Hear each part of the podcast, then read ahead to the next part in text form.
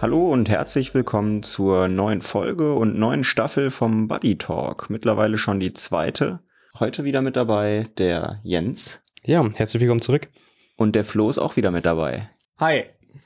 Ja, nach drei Monate Sommerpause endlich wieder zurück. Und ja, wie geht's euch so? Was habt ihr so erlebt?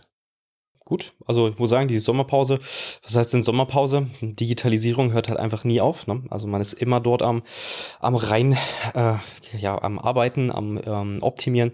Und äh, wirklich geschlafen haben wir natürlich nicht. Urlaub war natürlich auch mit dabei. Ähm, ich war eine Woche in Wien und äh, konnte natürlich auch eine Menge dort erleben. Auch noch schöne Seaside-Touren gemacht, ähnliches. Aber auch da merkt man, dass die natürlich auch in der Digitalisierung einfach einen großen Schritt nach vorne gemacht haben, wo wir hier auf jeden Fall noch äh, viel nachholen können in verschiedenen Bereichen. Finde ich halt sehr spannend auf jeden Fall. Mein Sommer war recht entspannt. Einmal umgezogen, zweimal umgezogen, tatsächlich. Und dann eine Woche Urlaub gehabt, die natürlich eine Woche zu kurz war am Ende des Tages, aber so an sich alles gut. Und ja, auch die Arbeit lässt ja eigentlich nie los, beziehungsweise auch die Begeisterung dafür. Von daher, der Sommer war gut, wenig zu sonnig, aber schön nass. ja. Ja, klingt doch gut. Ich meine, ja, wenn wir jetzt drei Monate lang hier den Laden zugehabt hätten, wäre, glaube ich, für uns ein schön entspannt gewesen, aber ich mhm. glaube nicht, dass wir den Laden dann jetzt wieder aufmachen könnten. ja, ja. Dafür ist auch einfach dann von den Buddies auch selbst genug passiert diesen Sommer. Mhm.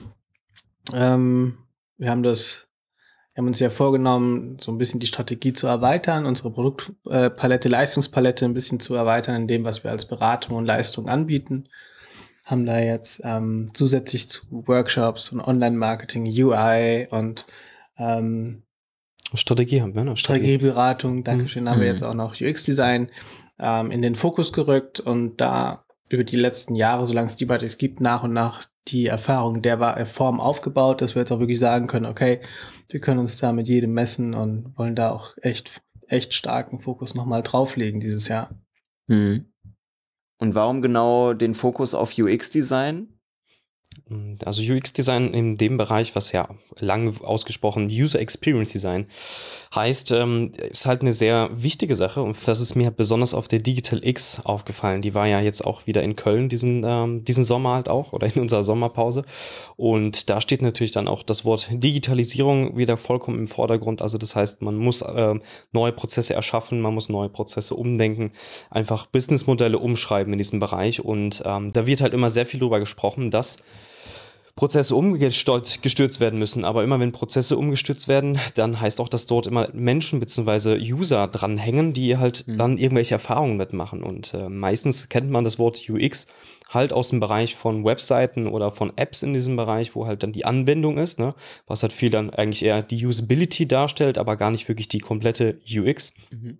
Und man sich da halt überlegen muss, wenn man jetzt einen Prozess in einer anderen Form darstellt, dass man sich da Gedanken darüber macht, wie wird der aufgenommen von den, von den Usern, ne? also vom ersten Kontakt hin bis hin wirklich zur, dass er eine Arbeitserleichterung dadurch hat, damit auch dann das Thema Digitalisierung dann seinen Vorteil auch hat, denn einfach nur etwas online zu stellen, heißt nicht unbedingt, dass es dann gleich schneller ist.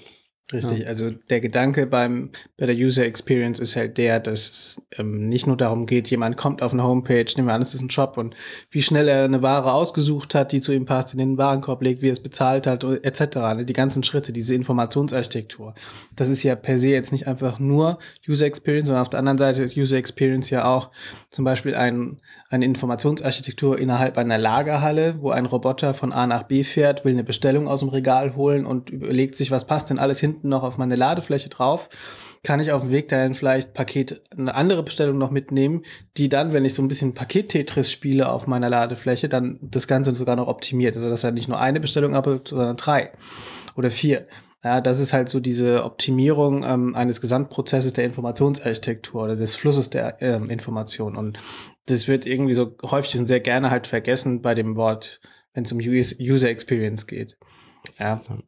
Und, äh, ich finde generell das Thema wird sehr oft sehr vergessen, sage ich jetzt mal. Mhm. Also es gibt viele Leute, die bauen sich dann irgendeine richtig geile Website und die sagen dann, boah, guck mal hier, wie toll die aussieht und was ich für tolle Effekte habe und so. Aber im Endeffekt ist die Webseite dann langsam, unübersichtlich meistens auch noch ja. und einfach viel zu, ja, viel zu überladen teilweise ja. auch. Und ja, da, wenn man sich da halt vorher mal hingesetzt hätte und gesagt hätte, so, okay, komm, was will ich überhaupt? Was, was soll der User am Ende machen? Wie ist so ein Weg vom User? Äh, da auch Stichwort User Journey. Ähm, also da gibt's ja so viele verschiedene Stellschräubchen, an denen man auch drehen kann, die da, finde ich, oft sehr, sehr unbeachtet bleiben. Ja, und das, besonders dieses Vergessen ist halt immer eine ganz gute Sache, weil man ähm, das halt auch nicht nur wie ich vorhin schon kurz angesagt habe, nicht nur auf Webseiten und ähnliches nehmen kann, sondern halt wirklich in jeglichen Prozess mit einbindet. Und da ist auch nicht nur dieses im Vorfeld sich Gedanken zu machen, ne, was natürlich super wichtig ist, um überhaupt einfach jetzt in dem Neuentstehungsprozess etwas zu machen, aber da halt auch nicht zu aufzuhören, sobald man dann einfach die Website gebaut hat oder einen Prozess erstellt hat in diesem Bereich, sondern sich den auch annimmt und ähm, sich dort halt auch User-Feedback von in dem, aus der Live-Schaltung halt rausholt, um halt auch zu gucken, ähm, ist eigentlich mein Gedankengang, was ja quasi wie eine These Thesis ist, die ich aufgestellt habe, kann ich die dort beweisen und ähm, kriege ich dann noch mehr Informationen raus, um diese ganzen Optimierungen einfach deutlich noch, noch mal zu erhöhen, noch mal zu verstärken. Ja, User Experience muss ja zu einem Unternehmen halt auch passen, so wie ein Unternehmen wächst oder schrumpft oder sich verändert, anpasst. Ja, muss halt auch diese Struktur passen, die äh, durch User Experience halt angelegt worden ist oder das ist so ein bisschen Form follows Function oder umgekehrt, ja. Mhm. In dem Fall. Das ist tatsächlich etwas, was man immer im Fokus haben sollte und auf 100 Meter kann, können, können wir wahrscheinlich sagen, ja, das ist eine Seite, wo sich nie einer oder ein Prozess insgesamt, wo sich nie einer darum Gedanken gemacht hat, äh, wie das UX eigentlich laufen sollte, ja. Und an der Stelle glaube ich einfach, dass wir äh, absolut bereit sind, um, um unseren Kunden dann einen ganz, ganz krassen Mehrwert und auch eine Veredelung ihrer ähm, Prozesse darstellen können. Das ist halt, genau so kann man sich halt einfach auch diese Fokus-Ausrichtung oder die Strategiewechsel mit der Ausrichtung auf User Experience Design, mhm. dass wir halt nicht nur sagen, wir bieten das als Produkt an, sondern wir halten halt diesen User Experience Gedanken insgesamt halt auch in unserem Strategieberatung. Also wenn wir Strategieberatung machen mit Kunden, dann auch dort Prozesse strategisch aufbauen, auch dort halt, ähm, wenn es auch nur ein Workshop ist, den wir mit diesen Kunden haben, immer diesen, diesen, also diesen Blick dafür zu haben, zu gucken, dass das, was wir dort vermitteln, was wir mit den Kunden aufbauen und ähnliches, dass das auch immer in einem bestimmten Bereich von einer User Experience quasi getragen wird und dann halt auch mit aufgenommen wird. Also, dass wir das jetzt auch nicht nur wirklich als neues Produkt, sondern wirklich auch in einer Strategie anwenden, ähm, dass wir das halt ganzheitlich immer sehen. Richtig, das kam, also dieses, ähm, diese neue Leistung, die kam im Prinzip ja auch vollkommen natürlich im Prinzip zu uns, weil es echt die Ergänzung zu dem ist, was wir vorher immer als Leistung angeboten haben für unsere Kunden. Ja, genau das gleiche wollte ich lustigerweise auch gerade sagen, dass ich da auch sehr viele Parallelen in der Strategieberatung, Prozessoptimierung sehe, weil man da ja eben auch oft guckt, so okay, wo hakt's jetzt überhaupt? Hakt's an irgendeinem Mitarbeiter, an irgendeinem Punkt, an irgendeinem äh, Teil des Prozesses? Also, dass man da eben auch so ein bisschen, äh, ja, Analyse betreibt und äh, ja, ich finde, das geht eben beim Thema User Experience Design eben in eine sehr ähnliche Richtung, habt ihr auch gerade gesagt. Da ist halt immer besonders jetzt gerade in der Zeiten, wo wir auch viel mit äh, Remote ähm, Arbeit zu tun haben, also wo auch einfach ja, auch als Altersgruppen, wo die jetzt nie im Leben damit gerechnet hätten, dass die mal remote arbeiten, würde ich sagen. Ja, das ist alles ja. irgendwas für, für die jungen Leute. Äh, und auf einmal ist es so, dass wir einfach, äh, ja, sich da Gedanken machen wird, die Hälfte der Arbeitszeit im Homeoffice zu verbringen. Und ähm, wenn die jetzt mit neuen sozusagen Tools arbeiten, was wir auch in der letzten Staffel ja schon ein bisschen gesprochen haben, was für Tools es gibt, dann ist das für die teilweise nicht ganz so einfach, dort reinzukommen oder einfach auch die, manchmal auch die Bereitschaft nicht unbedingt so da. Und ähm, da ist es natürlich auch eine Sache, wenn ein Unternehmen sagt, ähm, ja, wir möchten jetzt gerne remote oder digital arbeiten in diesem Bereich.